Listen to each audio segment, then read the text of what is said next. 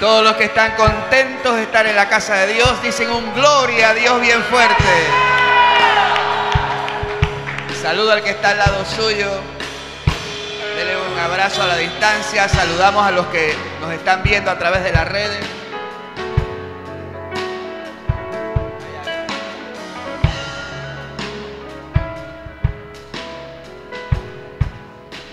Bien, tome su Biblia, por favor. Pero de pie. Quédese de pie y tome su Biblia.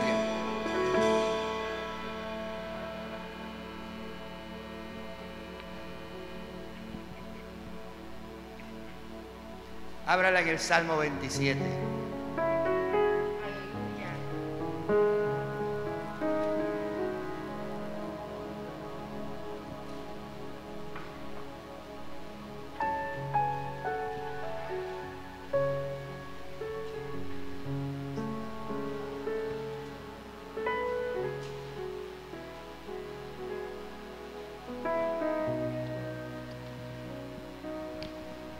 Me dices un amén.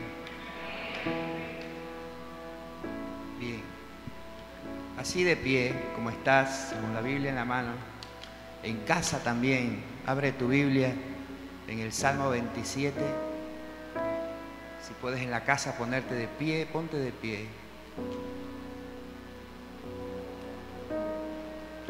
Y mientras nos acompaña la música de fondo, lea esto conmigo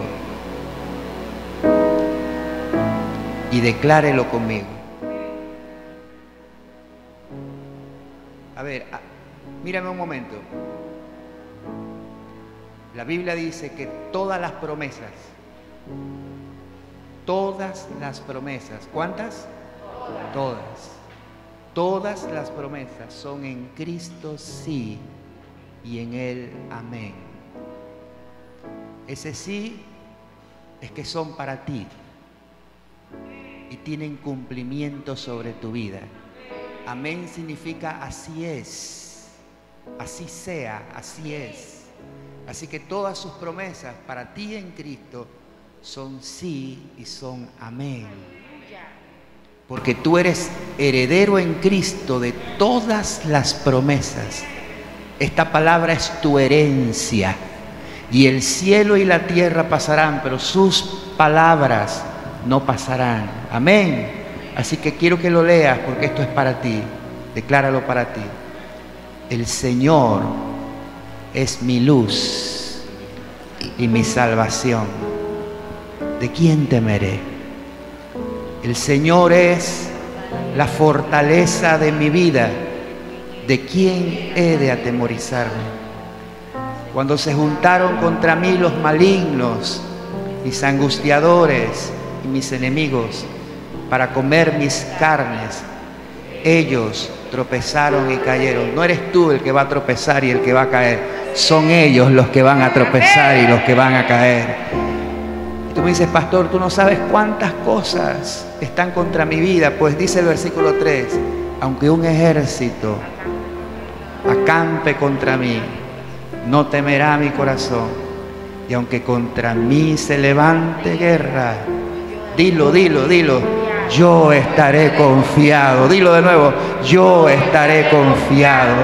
Una cosa he demandado al Señor y esta buscaré, que esté yo en la casa del Señor, como estás hoy en su casa, todos los días de mi vida para contemplar la hermosura de Jehová y para inquirir en su templo.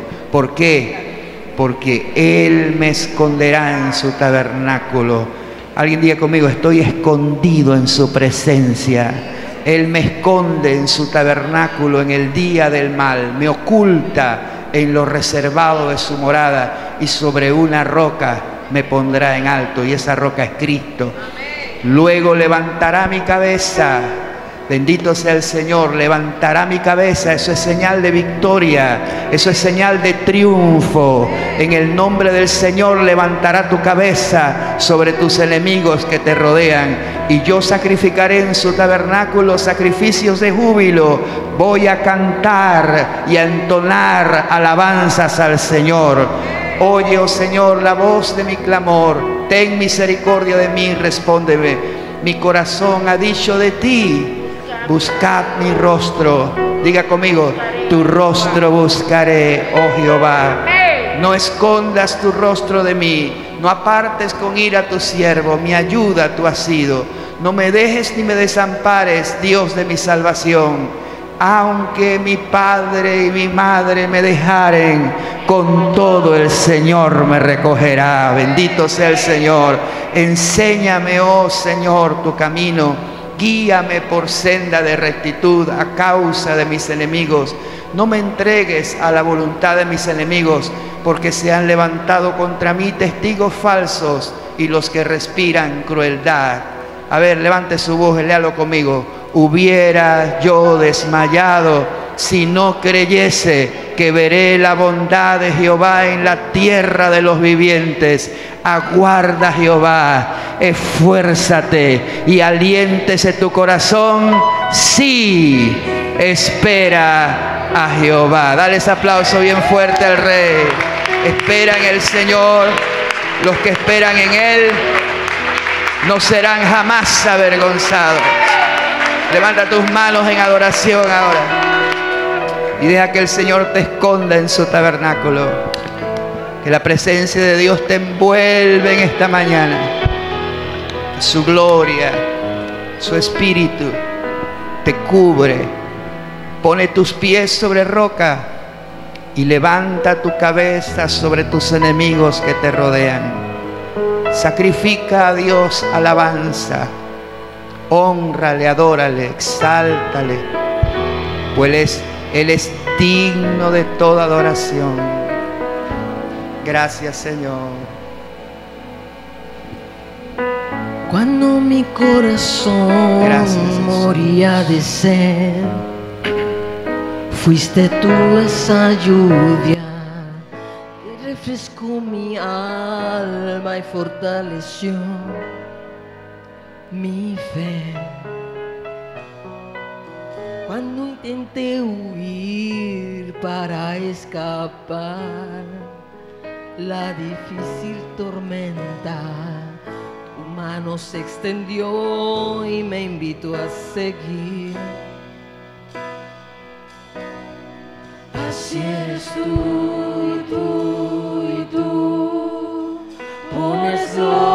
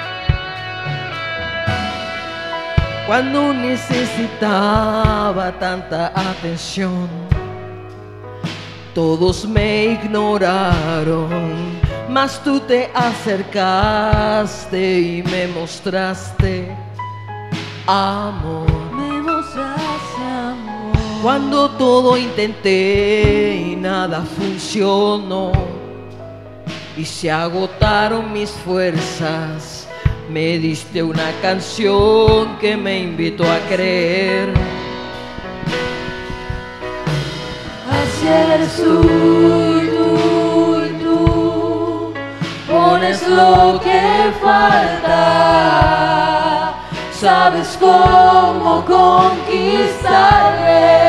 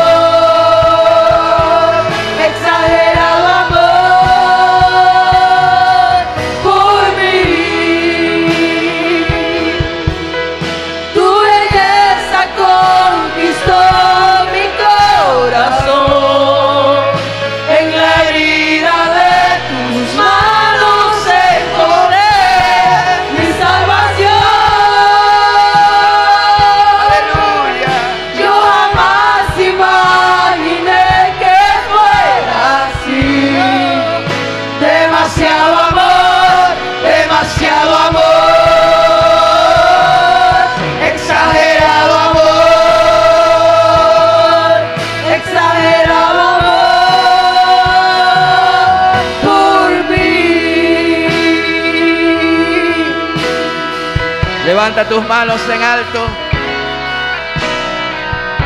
Él te esconde en su tabernáculo.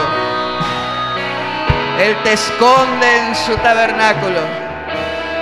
Él te esconde en su presencia. Pone tus pies sobre roca. Y levanta tu cabeza sobre tus enemigos que te rodean. Espera en el Señor. Aguarda al Señor y esfuérzate y aliéntese tu corazón. Sí, espera en el Señor. Espera en el Señor, porque los que en Él confían jamás serán avergonzados. Nadie que haya puesto su confianza en Dios quedará avergonzado. En el nombre de Jesús, tus ojos verán la mano de Dios actuando sobre tu vida a tu favor, descender a tu favor, porque Él es tu luz y Él es tu salvación. Todo temor desaparece porque su perfecto amor echa fuera el temor. Gracias Señor por tu presencia. En el nombre de Jesús. Amén. Dale el mejor aplauso que le puedas dar al Señor.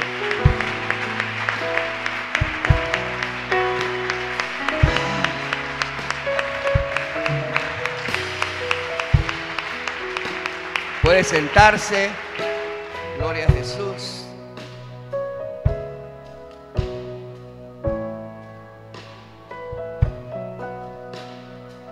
Y abres tu Biblia conmigo en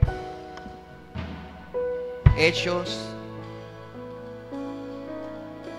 capítulo 3.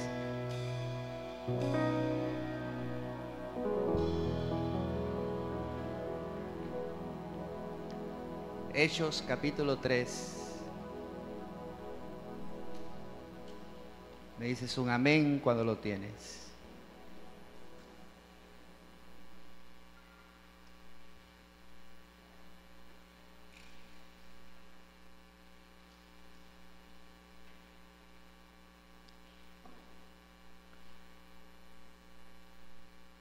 El domingo pasado vimos como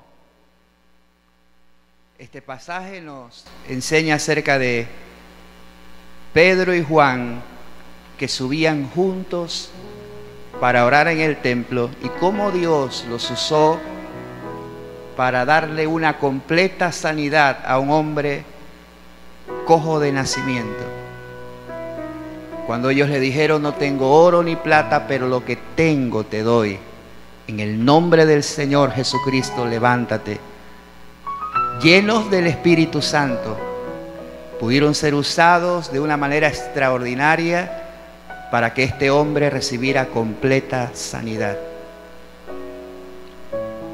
Era innegable para los religiosos de aquella época que se enfurecieron por aquel milagro, era innegable que tenían delante de ellos a un hombre paralítico de nacimiento, y que ahora estaba completamente sano.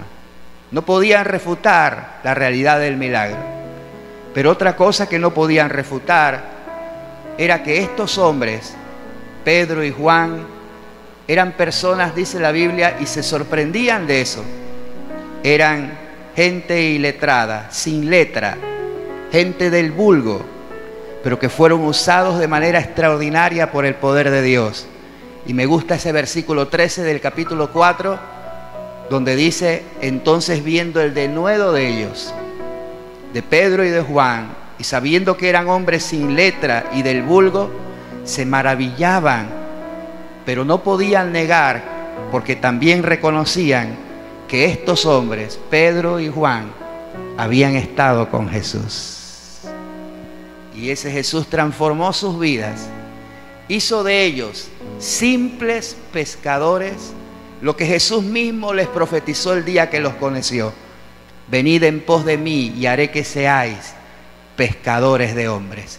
Y en eso los convirtió en pescadores de hombres, siendo ellos absolutamente nada.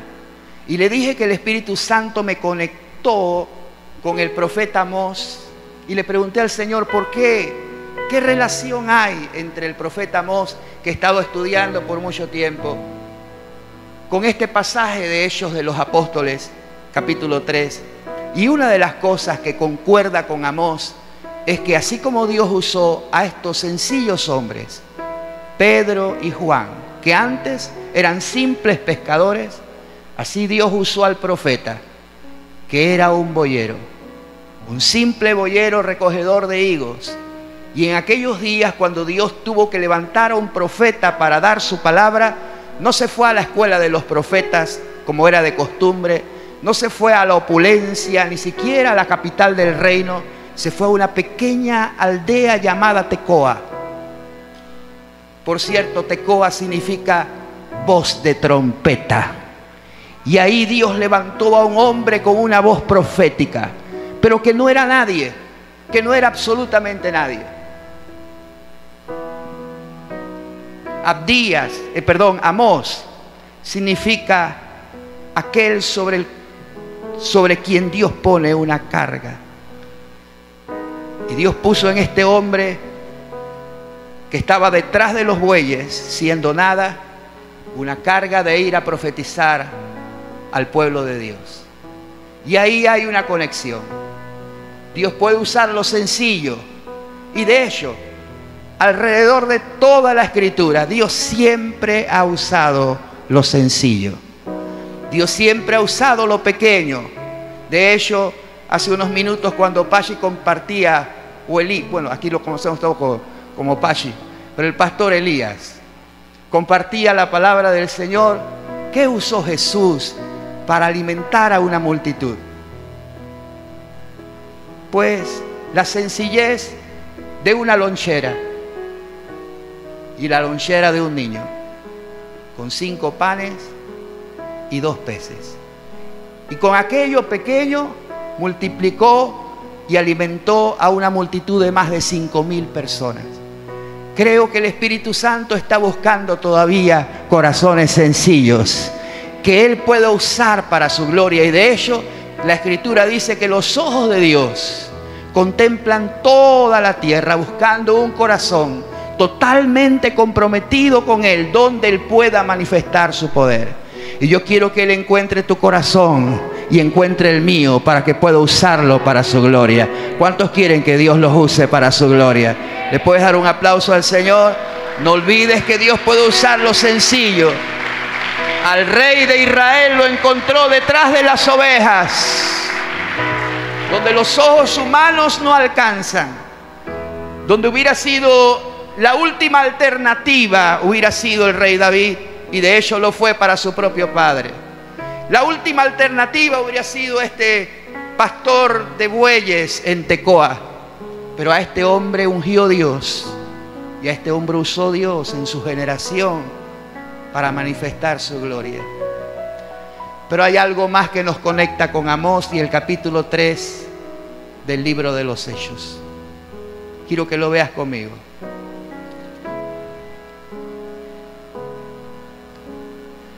Cuando Pedro está predicando, Pedro hace una declaración. Versículo 19. Y llamó a sus oyentes al arrepentimiento y a la conversión.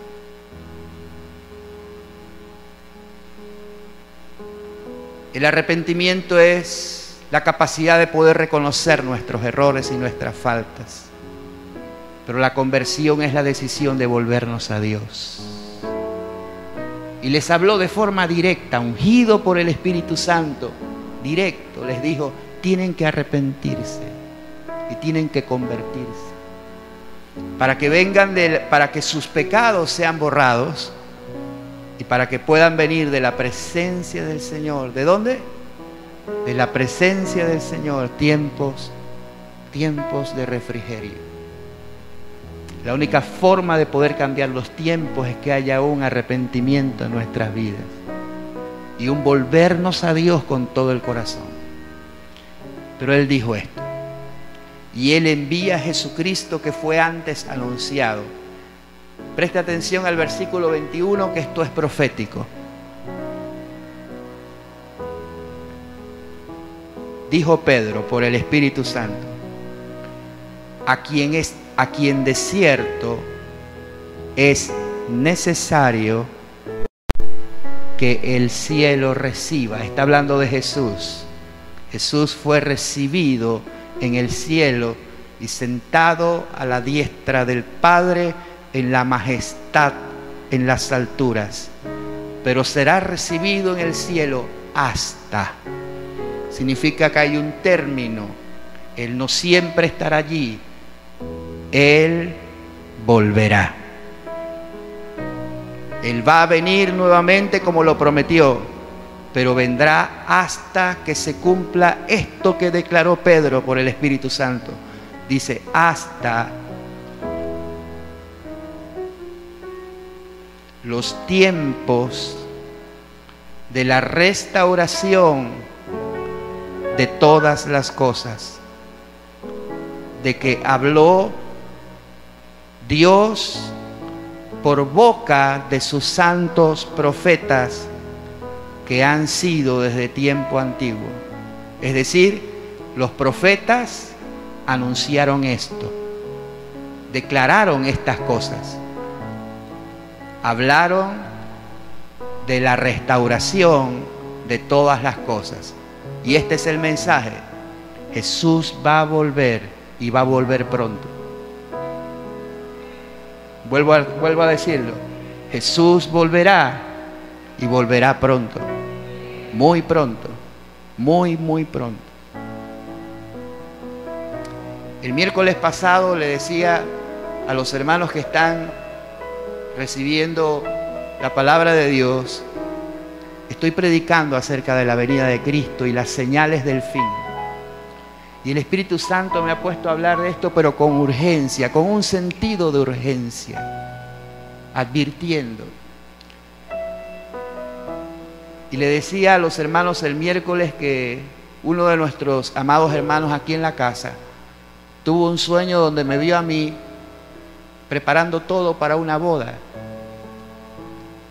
Y estaba urgido, dando instrucciones y diciéndole a la gente, haz esto, y haz esto, y haz esto. Y cuando esta persona me contó eso, inmediatamente a mi mente vino que lo que Dios está poniendo en mi corazón, las bodas del Cordero están pronto a suceder. Y la iglesia está siendo preparada para ello. Y el Espíritu Santo ha puesto una urgencia de que estemos listos, preparados para la venida del Señor, porque está más cerca de lo que usted y yo nos imaginamos. Todos tenemos que estar preparados, todos tenemos que estar listos. Dije que todos, todos tenemos que estar listos para ese momento glorioso y nuestra reunión con Él en los cielos, donde el Señor mismo, con voz de mando, con voz de arcángel y con trompeta de Dios, descenderá del cielo. Y los muertos en Cristo resucitarán primero y entre esos muertos en Cristo, nuestra amada hermana Sara, que ayer la despedimos y partió con el Señor, ella resucitará junto con todos los que han muerto en Cristo. Y luego nosotros, si habremos quedado hasta la venida del Señor, seremos arrebatados para recibir al Señor en el aire y así estaremos siempre con el Señor.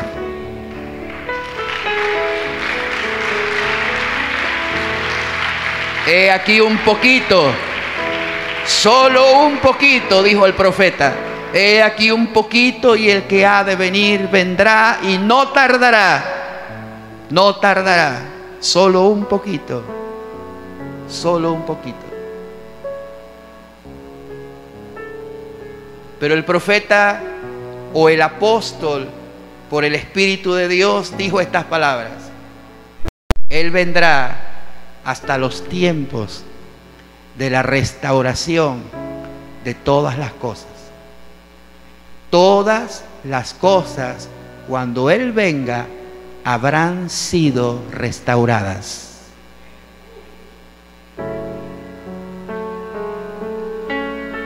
Repito eso.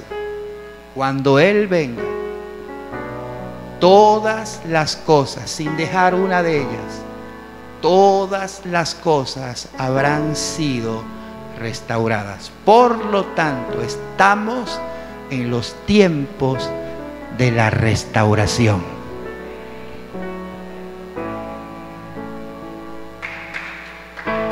Espérate, espérate, espérate, para que aplauda con ganas. Para que aplauda con ganas. Anota esto en algún lado, en algún lado. Restaurar significa reparar. Reparar algo que se dañó, algo que se estropeó. Restaurar significa recuperar, recuperar algo que se ha perdido. Y restaurar significa volver algo a su origen, volver algo a su principio. Así que si algo se ha roto, si algo se ha dañado, si algo se ha perdido, y si alguien ha perdido el rumbo y el camino del original, le tengo una noticia. El Espíritu Santo está restaurando todas las cosas. Y lo está haciendo ahora porque este es el tiempo de la restauración. Eso merece un mejor aplauso. Dios está tratando con su iglesia para restaurar en ella todas las cosas. Cuando el Señor venga encontrará una iglesia lista, preparada, sin mancha, sin arruga, sin cosa semejante. Una iglesia gloriosa, con la gloria de Dios sobre sí. Y esa será la novia que será presentada para el Cordero. Todas las cosas están siendo restauradas. cuando en este tiempo. Por lo tanto, debo abrir mi corazón para que el Espíritu Santo restaure todas las cosas en mi vida, en mi casa, en mi familia, en mi hogar.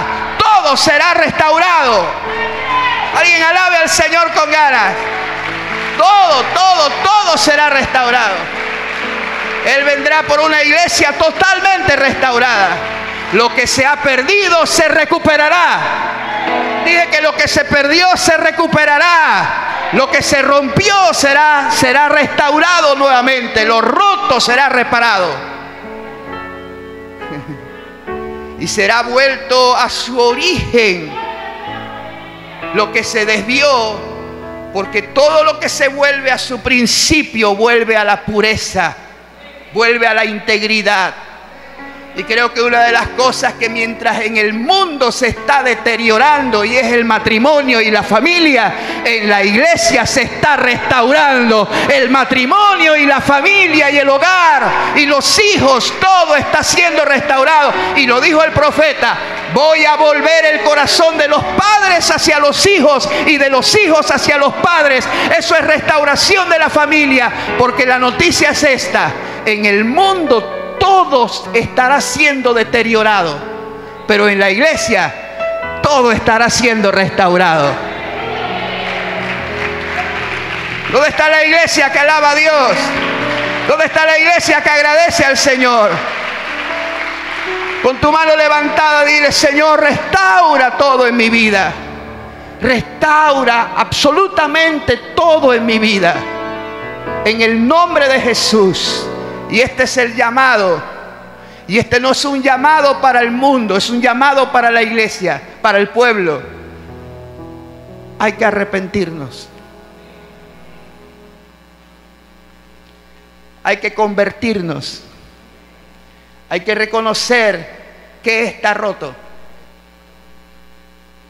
Hay que aceptar las cosas que no están bien para poder permitirle al Señor que trate con ellas y que repare lo que ha sido agrietado. Debo ser totalmente humilde para reconocer delante de Dios aquellas cosas que necesitan una restauración. Le dijo Dios al profeta, quiero que te vayas a la casa del alfarero.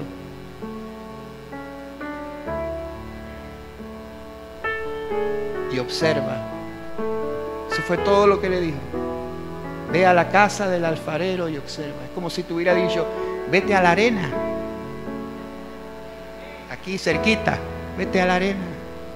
Y mira cómo hacen los potes. Y no le dijo más nada. Y el profeta fue. Y cuando llegó a la casa del alfarero, se quedó observando al alfarero, sin decir absolutamente nada. Ni él, ni el Espíritu de Dios. Solo observó. Y se encontró al alfarero trabajando sobre la rueda una vasija. Y él observaba cómo las manos del alfarero formaban la vasija en la rueda y humedecía la masa para darle forma.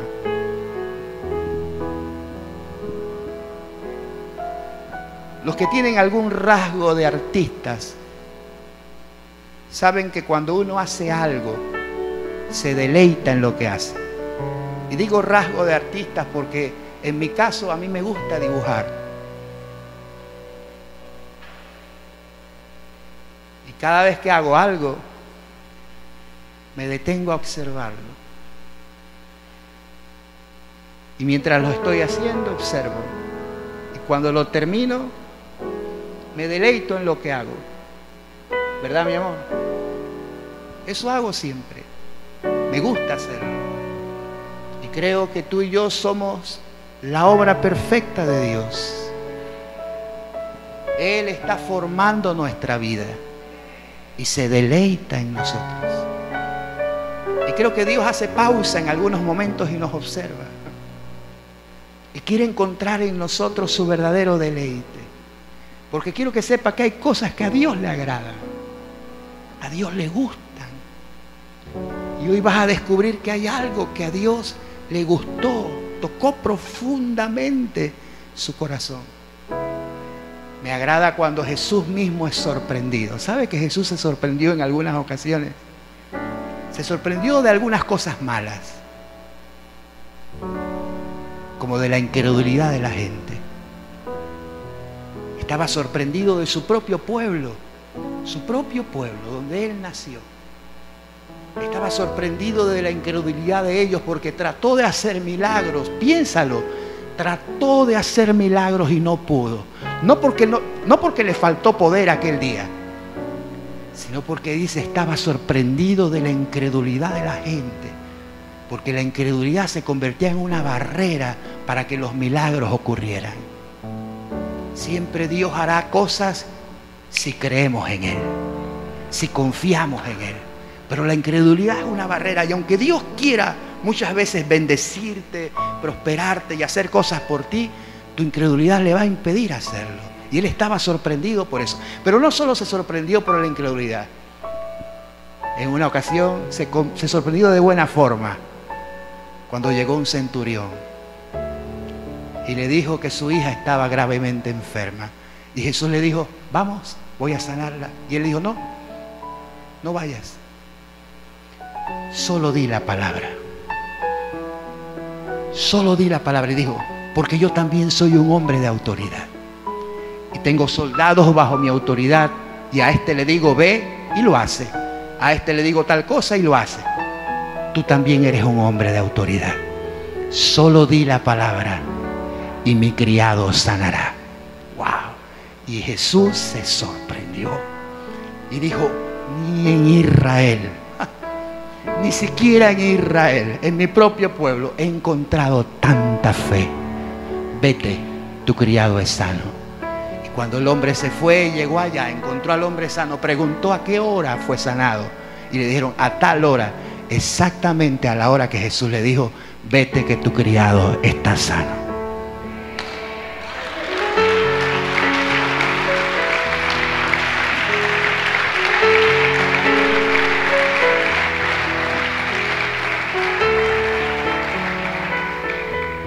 Algunas cosas que a Dios le gusta de nosotros. ¿Por qué encontró en un boyero un corazón? que pudiera transmitir su profecía? ¿Por qué encontró detrás de las ovejas al futuro rey de Israel. Dios dijo, Él, ese muchachito que canta entre las ovejas donde nadie lo escucha, solamente mis oídos, donde no necesita un escenario ni una plataforma para cantar. Él adora ya entre las ovejas. Él ha tocado mi corazón. Tiene un corazón conforme a mi corazón.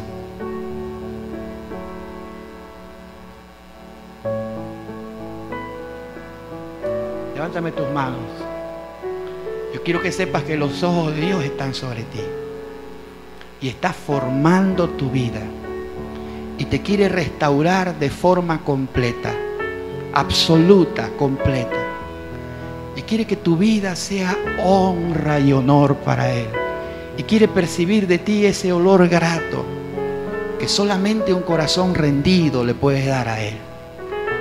Vuelvo a la escena del profeta en la casa del alfarero. Ahí está trabajando el alfarero sobre la rueda y de pronto la vasija que está haciendo, que por cierto era hermosa, como tú y yo lo somos para Él, la vasija se cayó de sus manos. Escucha, se cayó de sus manos y se quebró.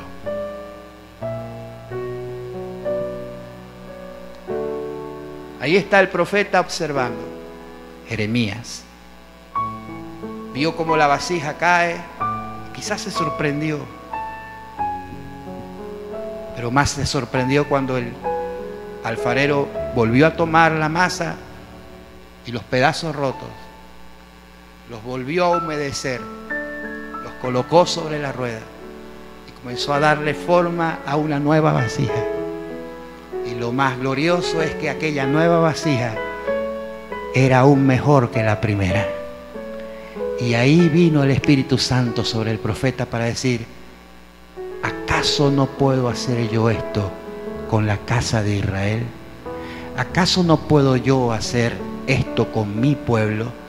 Pues están rotos y se han hecho pedazos, pero los volveré a tomar una vez más. Eso es restauración. Los tomaré una vez más y los haré de nuevo. Y la vasija que haré será mejor que la primera, porque la gloria postrera siempre será mayor que la primera.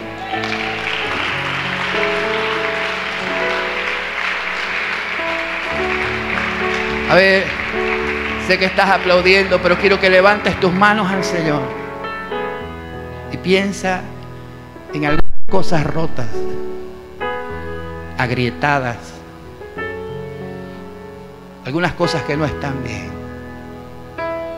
Y que no hay ser humano, porque en realidad no lo hay. No hay psicólogo, psiquiatra. No hay ser humano que te pueda reparar algunas grietas del alma y del corazón. Pero hay un Dios que te ama profundamente. Y que la escritura dice que el que comenzó en ti la buena obra la va a perfeccionar hasta el día de Cristo.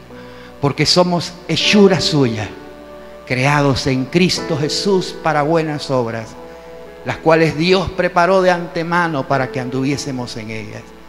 Y antes que Él venga, oh sí, antes que Él venga, habrá restaurado en su iglesia, en su pueblo, todas las cosas. Y lo que a mí me arde en el corazón lo que a mí me arde en el corazón es que nos dejemos tratar por Dios. Porque su venida está determinada en un día, en una hora, en un momento. Está en potestad del Padre. El Hijo está solo esperando la orden de su Padre para venir por su iglesia. Pero cuando el Padre le diga a Jesús, ve por ella, la novia está lista, está preparada es porque el Espíritu Santo que está en esta tierra ha trabajado en ella, ha hablado a ella, ha tocado el corazón de ella y la ha preparado para ser entregada como una novia perfecta, sin mancha, sin arrugas, sin cosa semejante. Una iglesia que ha crecido a la estatura del varón perfecto que es Cristo.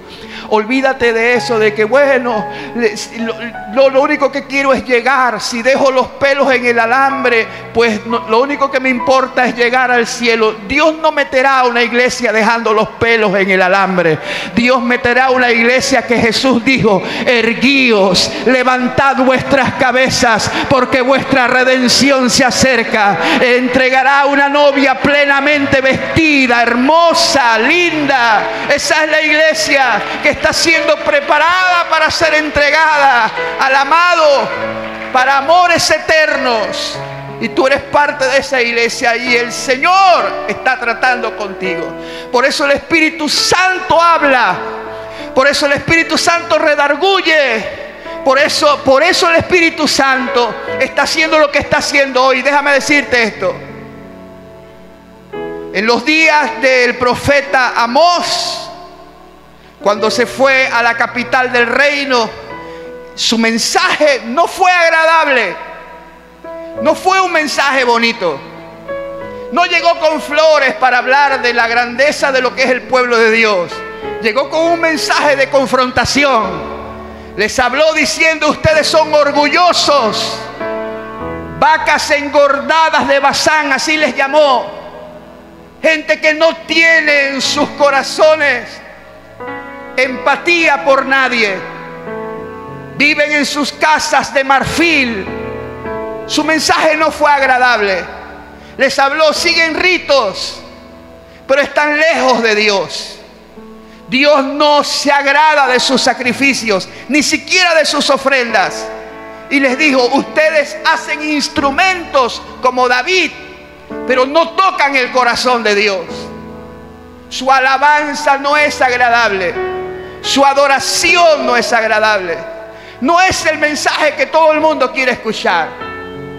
Pablo se lo dijo a Timoteo, Timoteo, vendrán días, vendrán tiempos cuando no se sufrirá la sana doctrina, sino que teniendo comezón de oír se reunirán maestros que hablarán de fábulas y hablarán lo que los oídos de la gente quiere escuchar. ¿Y qué es lo que los oídos de la gente hoy día quiere escuchar? Quieren escuchar que Dios te diga, te voy a prosperar. El carro que tienes va a ser más grande y la casa. No te imaginas la casa que Dios te va a dar. Eso es lo que la gente quiere escuchar. Tu sueldo va a ser duplicado. Eso es lo que la gente quiere escuchar. Pero la gente no quiere escuchar que los confronten que les digas, no está bien lo que estás haciendo. Tus caminos están torcidos, enderezalos. Y Dios tiene que preparar a su iglesia para ese encuentro. Y si tú murieras hoy o mañana, tienes que estar listos para tu encuentro. Por eso el profeta Amós decía, prepárense para venir al encuentro de su Dios.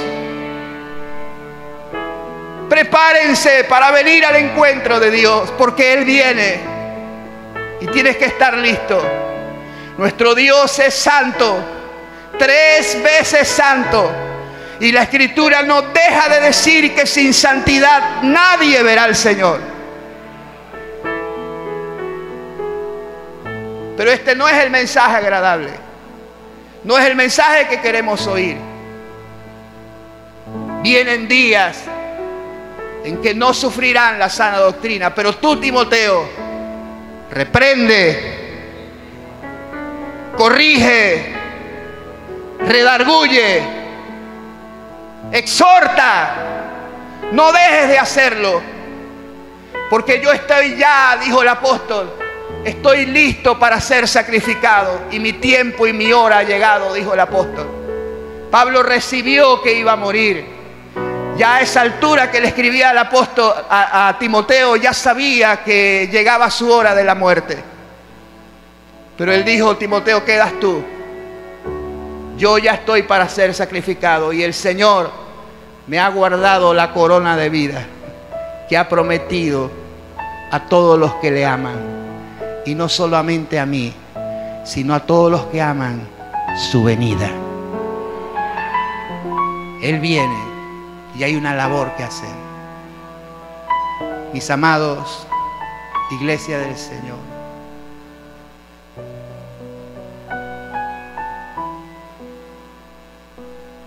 Amós le dijeron, vete de aquí.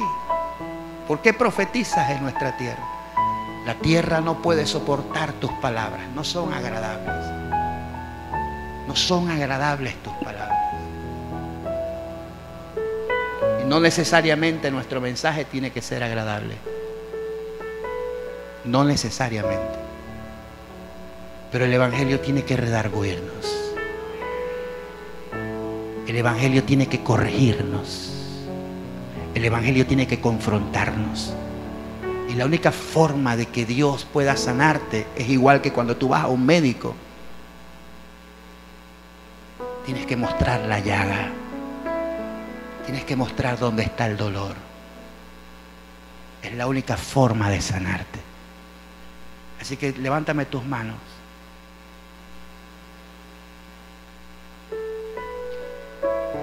Quiero que hagas una oración sencilla conmigo. Y le digas, Espíritu Santo, abre los ojos de mi entendimiento. Muéstrame las cosas que son necesarias que en mi vida sean enderezadas. Quita de mí la altivez, el orgullo, la prepotencia. Mantente así, por favor, con tus ojos cerrados, tu rostro inclinado. Es la arrogancia y es el orgullo lo que nos impide ver nuestros propios errores.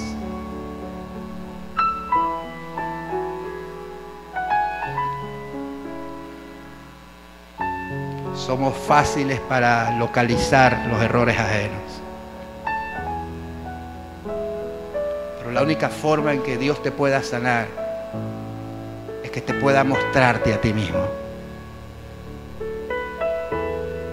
Así que conmigo dile, Señor, estoy dispuesto a ser restaurado.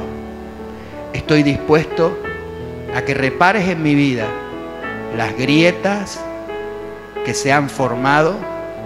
Restaura mi vida, mi hogar, mi matrimonio si lo tienes. Restaura mis hijos, restaura mi familia, para que cuando tú vengas yo sea digno de escapar y sea digno de estar en pie delante del Hijo del Hombre. Te lo pido en el nombre de Jesús. Dame un amén bien fuerte y un aplauso al Señor.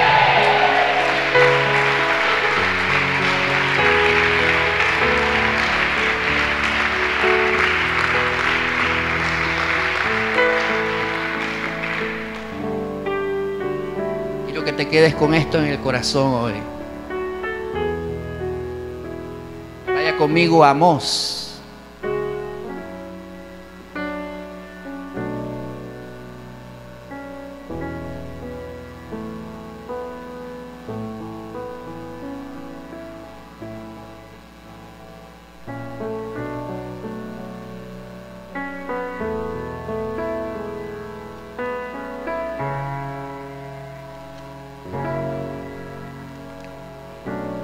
Me dices un amén. Te vas al último capítulo.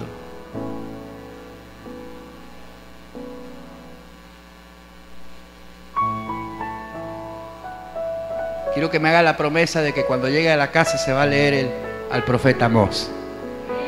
Dígame un amén.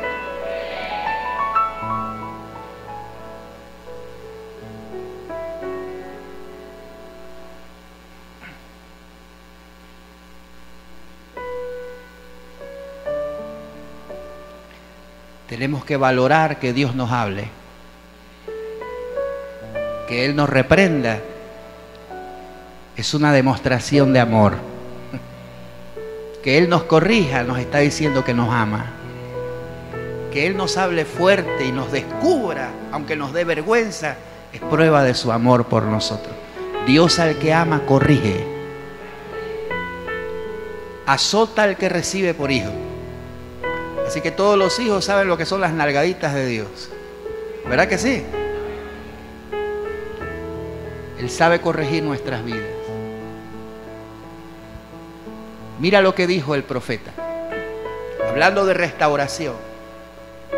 capítulo 9, versículo 11. ¿Está conmigo ahí? Mira lo que dijo Amós. Recuerda que Pedro dijo que el Señor vendrá hasta los tiempos de la restauración de todas las cosas que hablaron los profetas. Pues Amós fue uno de esos profetas que habló de restauración. ¿Y qué es lo que el Espíritu Santo quiere restaurar en este tiempo? Aquí está. Capítulo 9, versículo 11 dice, en aquel día voy a levantar. Otra traducción dice voy a restaurar. Voy a levantar esto. Escucha esto. El tabernáculo caído de David. Esto es algo que en estos tiempos el Espíritu Santo está restaurando. El tabernáculo de David que se ha caído. Cerraré sus portillos, levantaré sus ruinas. Mira por qué se caen las cosas. Porque se abren portillos. Portillos son grietas en las paredes, en los muros. A veces si se abre una grieta, usted dice, no, no hay ningún problema con eso. Pero esa grieta pequeña comienza a hacerse más grande hasta que el enemigo puede introducirse por ella y derribar, destruir, convertir en ruinas. Pero Dios dice, lo voy a restaurar. Voy a quitar esas grietas. Voy a reparar esos portillos. Voy a levantar las ruinas. Y la edificaré como en el tiempo pasado. Qué hermoso.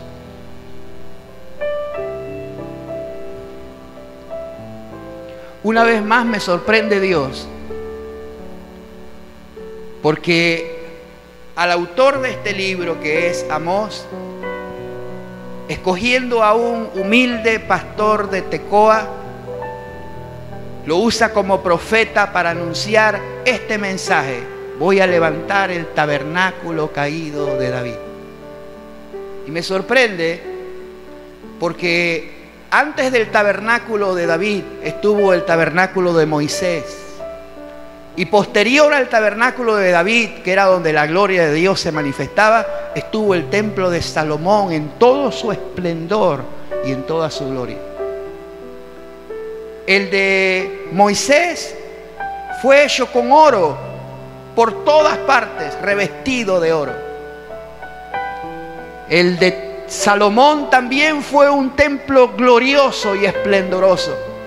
Pero Dios no dijo, voy a restaurar ni el de Moisés ni el de Salomón. Dios dijo, hubo un tabernáculo que tocó mi corazón. Hubo un tabernáculo que me agradó.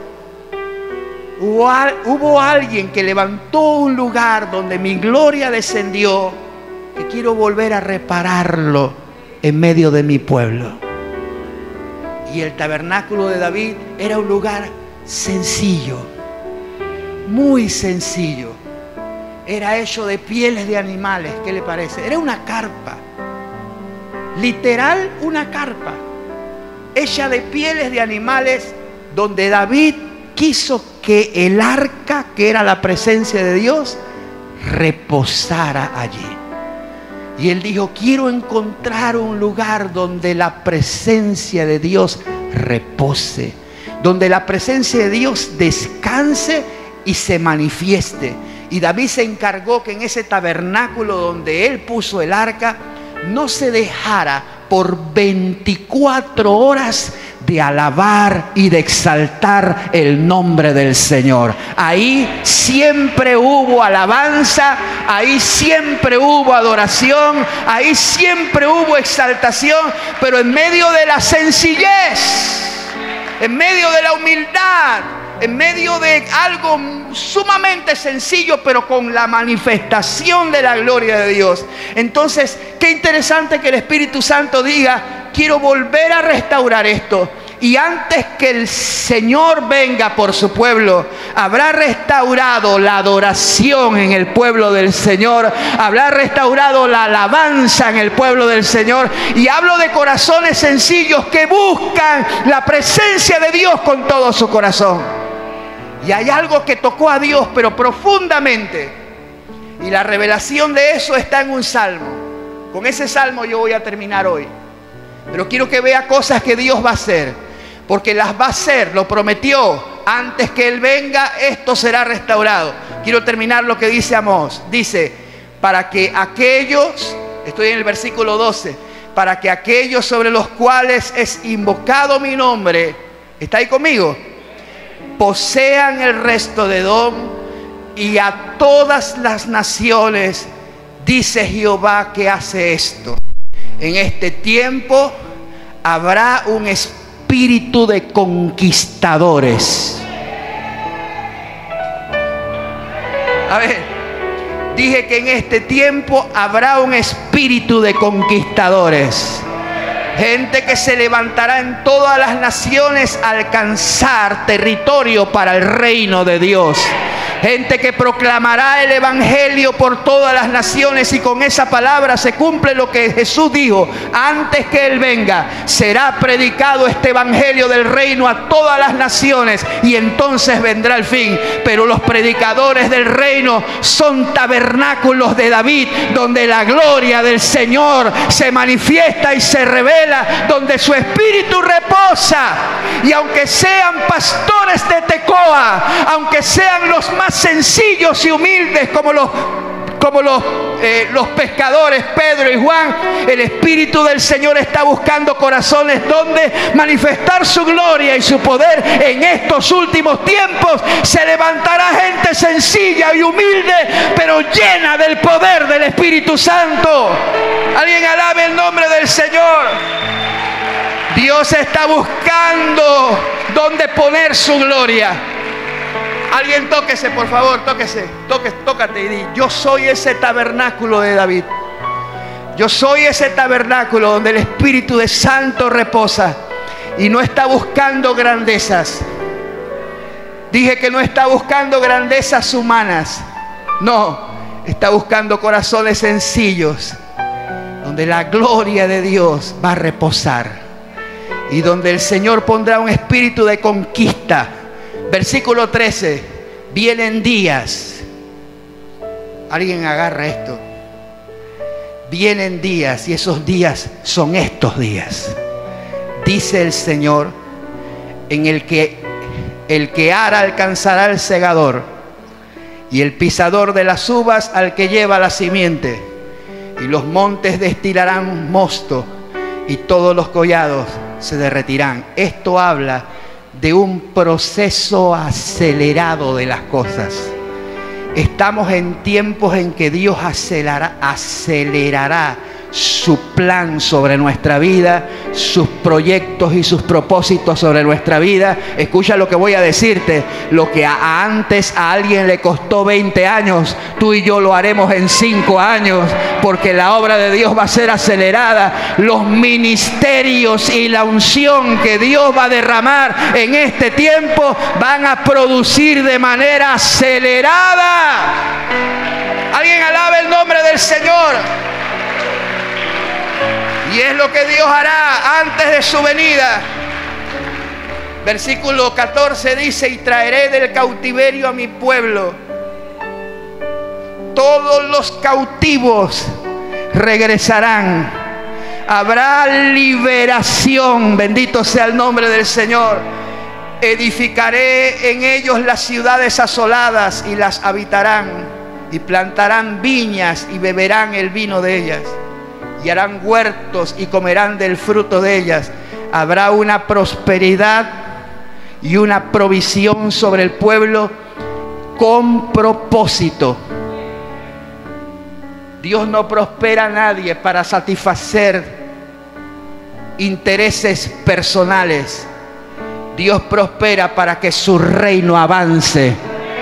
Dije que Dios prospera para que su reino avance y Dios pondrá recursos en tus manos para que puedas invertirlos en la expansión y el crecimiento del reino de los cielos. ¿Alguien me dice un amén por eso? Versículo 15, y los voy a plantar. Me encanta eso. Sobre la tierra.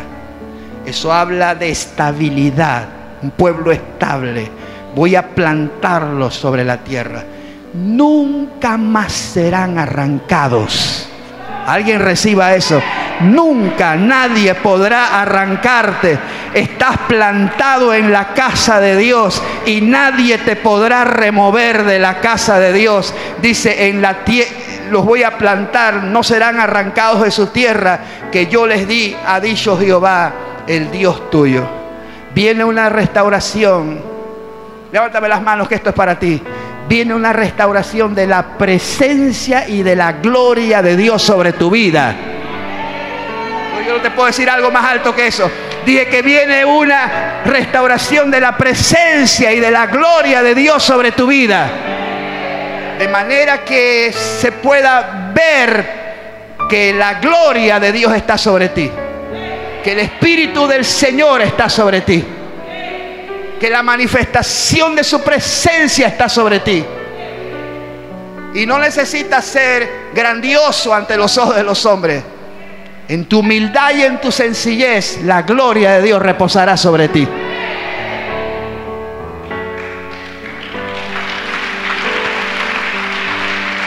Y Dios te usará.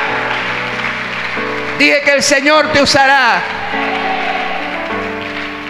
y con este salmo voy a terminar. Y esto revela lo que tocó a Dios. De manera que Dios dijera, quiero esto de vuelta. Quiero esto de vuelta. Quiero que esto esté en mi pueblo.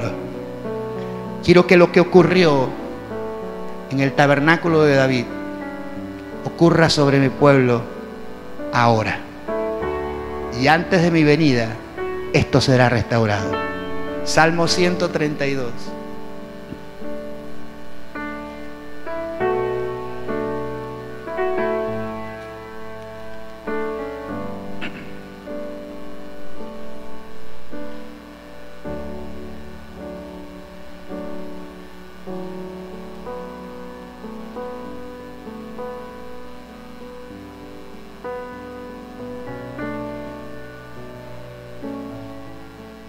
Tienes el Salmo 132, me dices amén.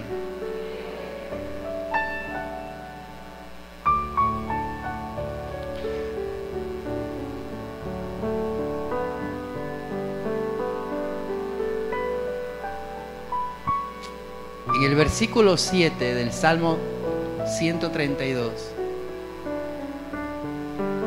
menciona el tabernáculo, se refiere al de David a este que Dios dice, lo voy a restaurar de vuelta, lo voy a traer de vuelta, porque se cayó, porque quedó en ruinas, pero lo voy a volver a reparar. Y aquí dice, entraremos en su tabernáculo y nos postraremos ante el estrado de sus pies. Es gente totalmente rendida ante la presencia del Señor. Estos son los adoradores y de hecho Jesús dijo, estas fueron palabras de Jesús, el Padre está buscando una sola cosa. Busca adoradores que le adoren en espíritu y lo adoren en verdad. Esta es la restauración de la adoración.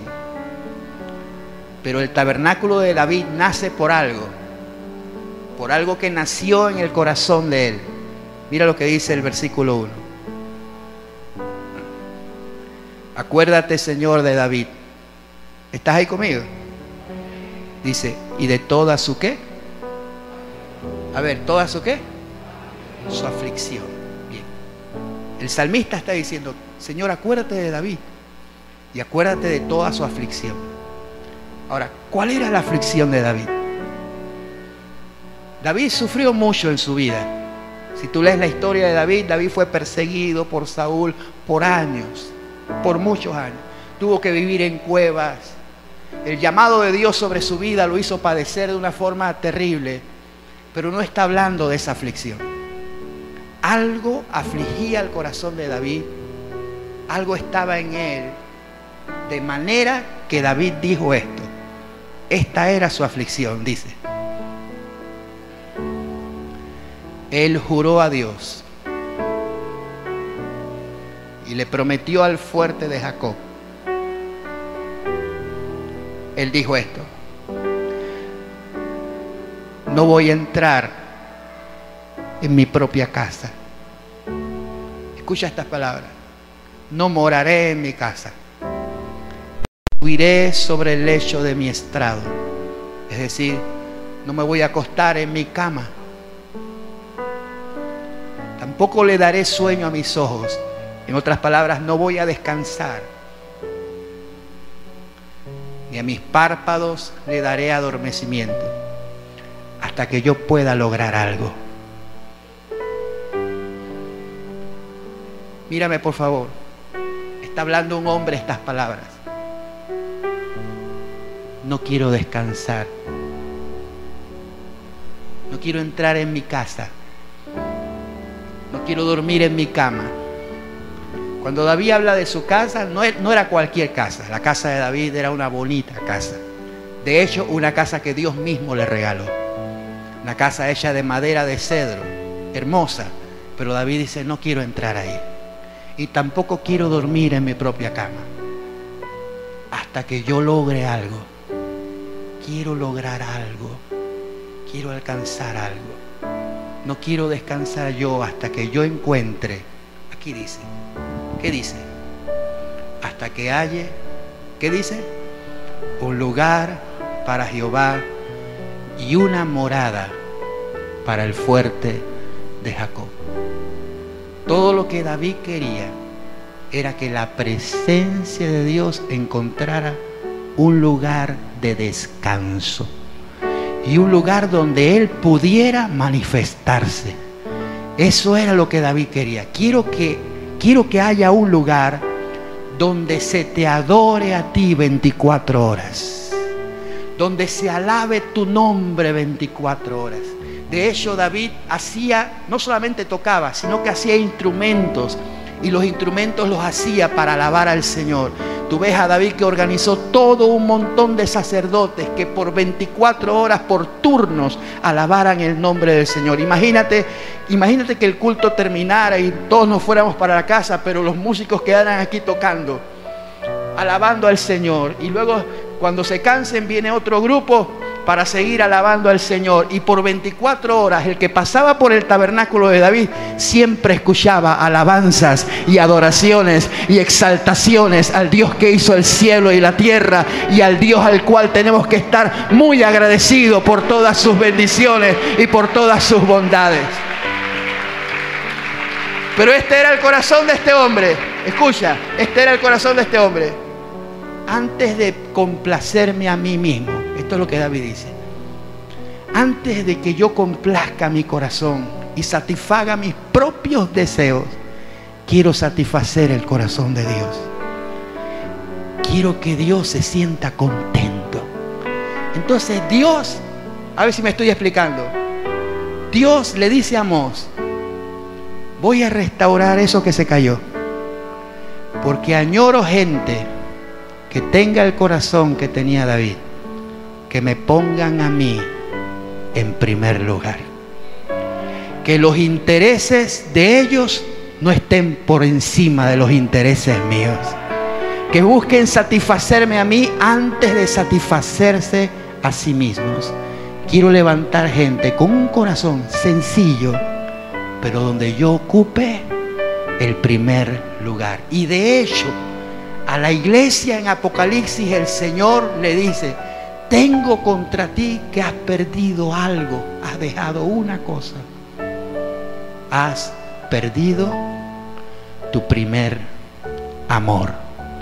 Y quiero restaurar ese primer amor que te lleva a hacer que mi presencia sea para ti lo más importante y que estés dispuesto a dejar cualquier cosa, aún tus propios intereses y tu propia satisfacción, por satisfacer el corazón de Dios. Y yo estoy convencido que se está levantando una generación nueva, una generación que ama la presencia de Dios, que busca estar en su presencia, cuyo deseo es agradar a Dios por encima de todas las cosas y que saben que Dios puede usarlos en esta generación con su gloria y su poder, porque Dios está buscando todavía gente sencilla, corazones entregados, donde manifestar su gloria.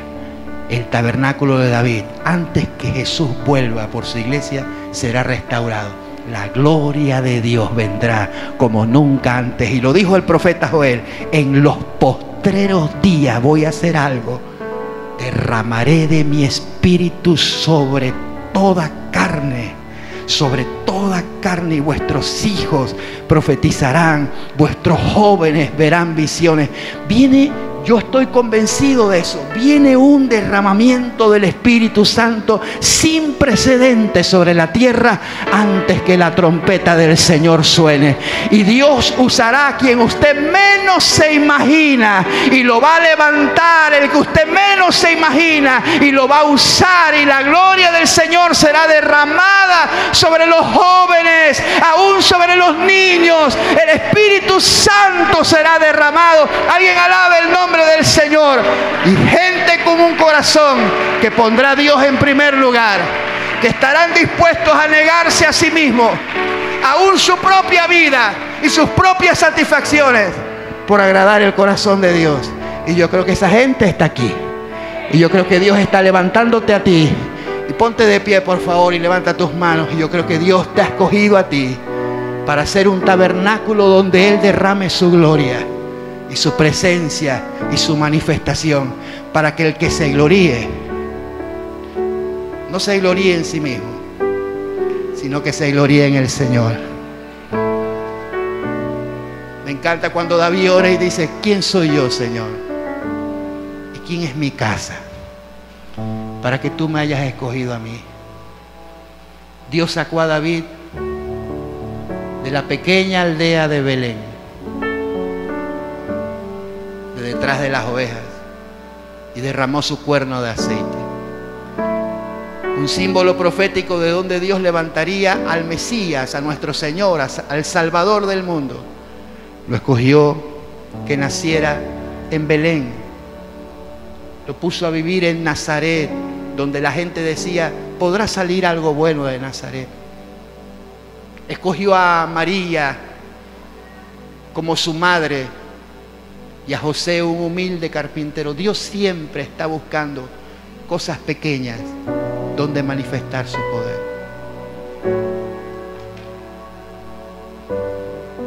Tumbó un gigante con una pequeña piedra en la aljaba de un muchacho. ¿Quién dijo que Dios no te puede usar a ti?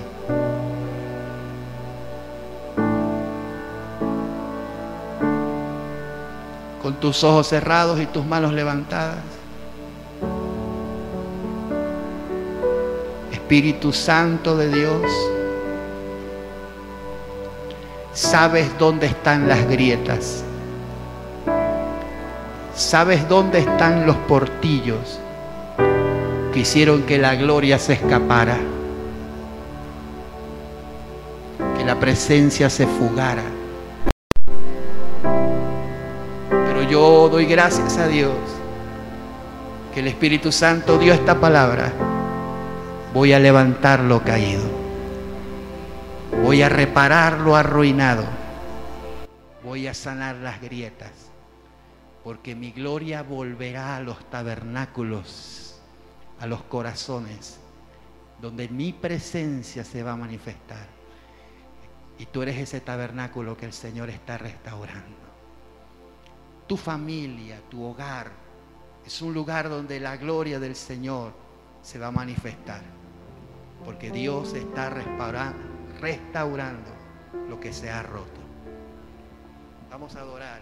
Todo el mundo con sus manos levantadas, sus ojos cerrados. Yo creo que el Espíritu de Dios está aquí. Allá en casa también, donde tú estás viendo esta señal, el Espíritu del Señor está sobre ti. Los ojos de Dios recorren toda la tierra buscando un corazón donde Él manifieste su gloria y su poder. Levanta tus manos en adoración.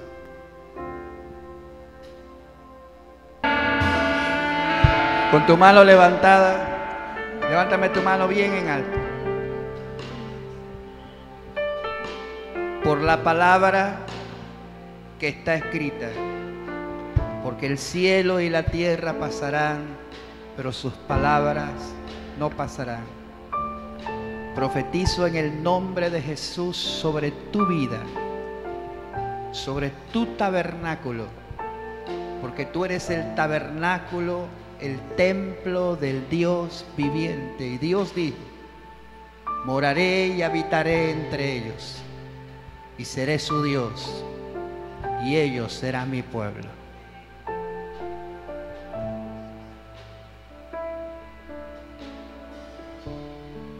Por tanto, apártese de iniquidad todo aquel que invoque su nombre. Yo profetizo en el nombre de Jesús que las grietas, los portillos, las grietas serán reparadas, los portillos serán cerrados, las ruinas serán levantadas y restauradas lo caído será levantado.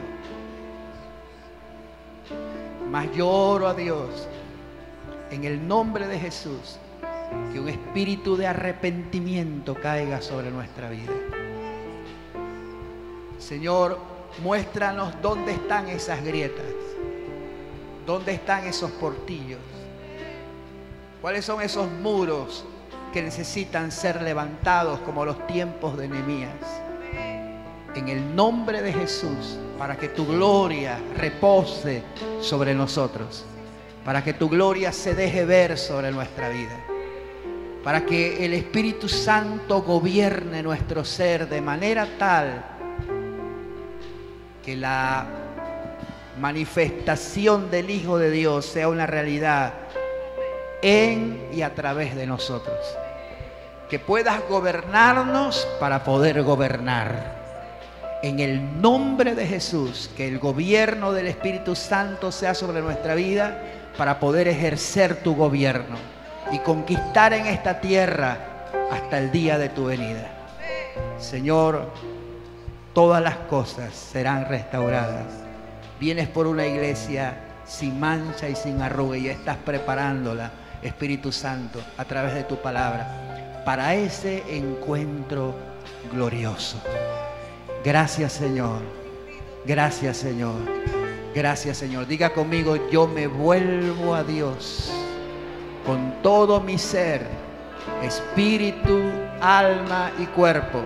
Sea guardado irreprensible para la venida del Señor.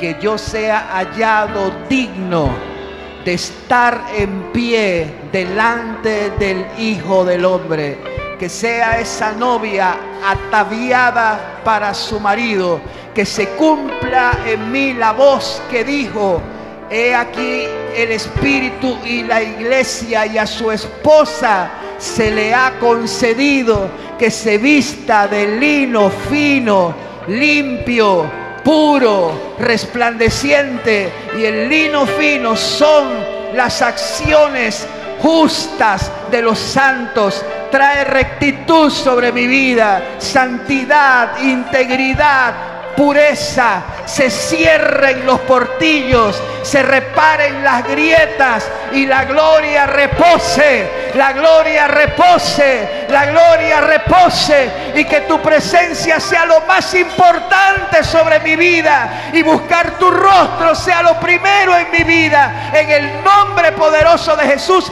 y puedas usarme para que esa gloria se manifieste sobre los perdidos, sobre las almas, sobre mi familia, Señor, los que no te conocen, en el nombre poderoso de Jesús. Señor, gracias. Gracias, gracias, gracias. Te damos todo honor, te damos toda gloria, te damos toda la alabanza por los siglos de los siglos. Alguien gríteme un amén.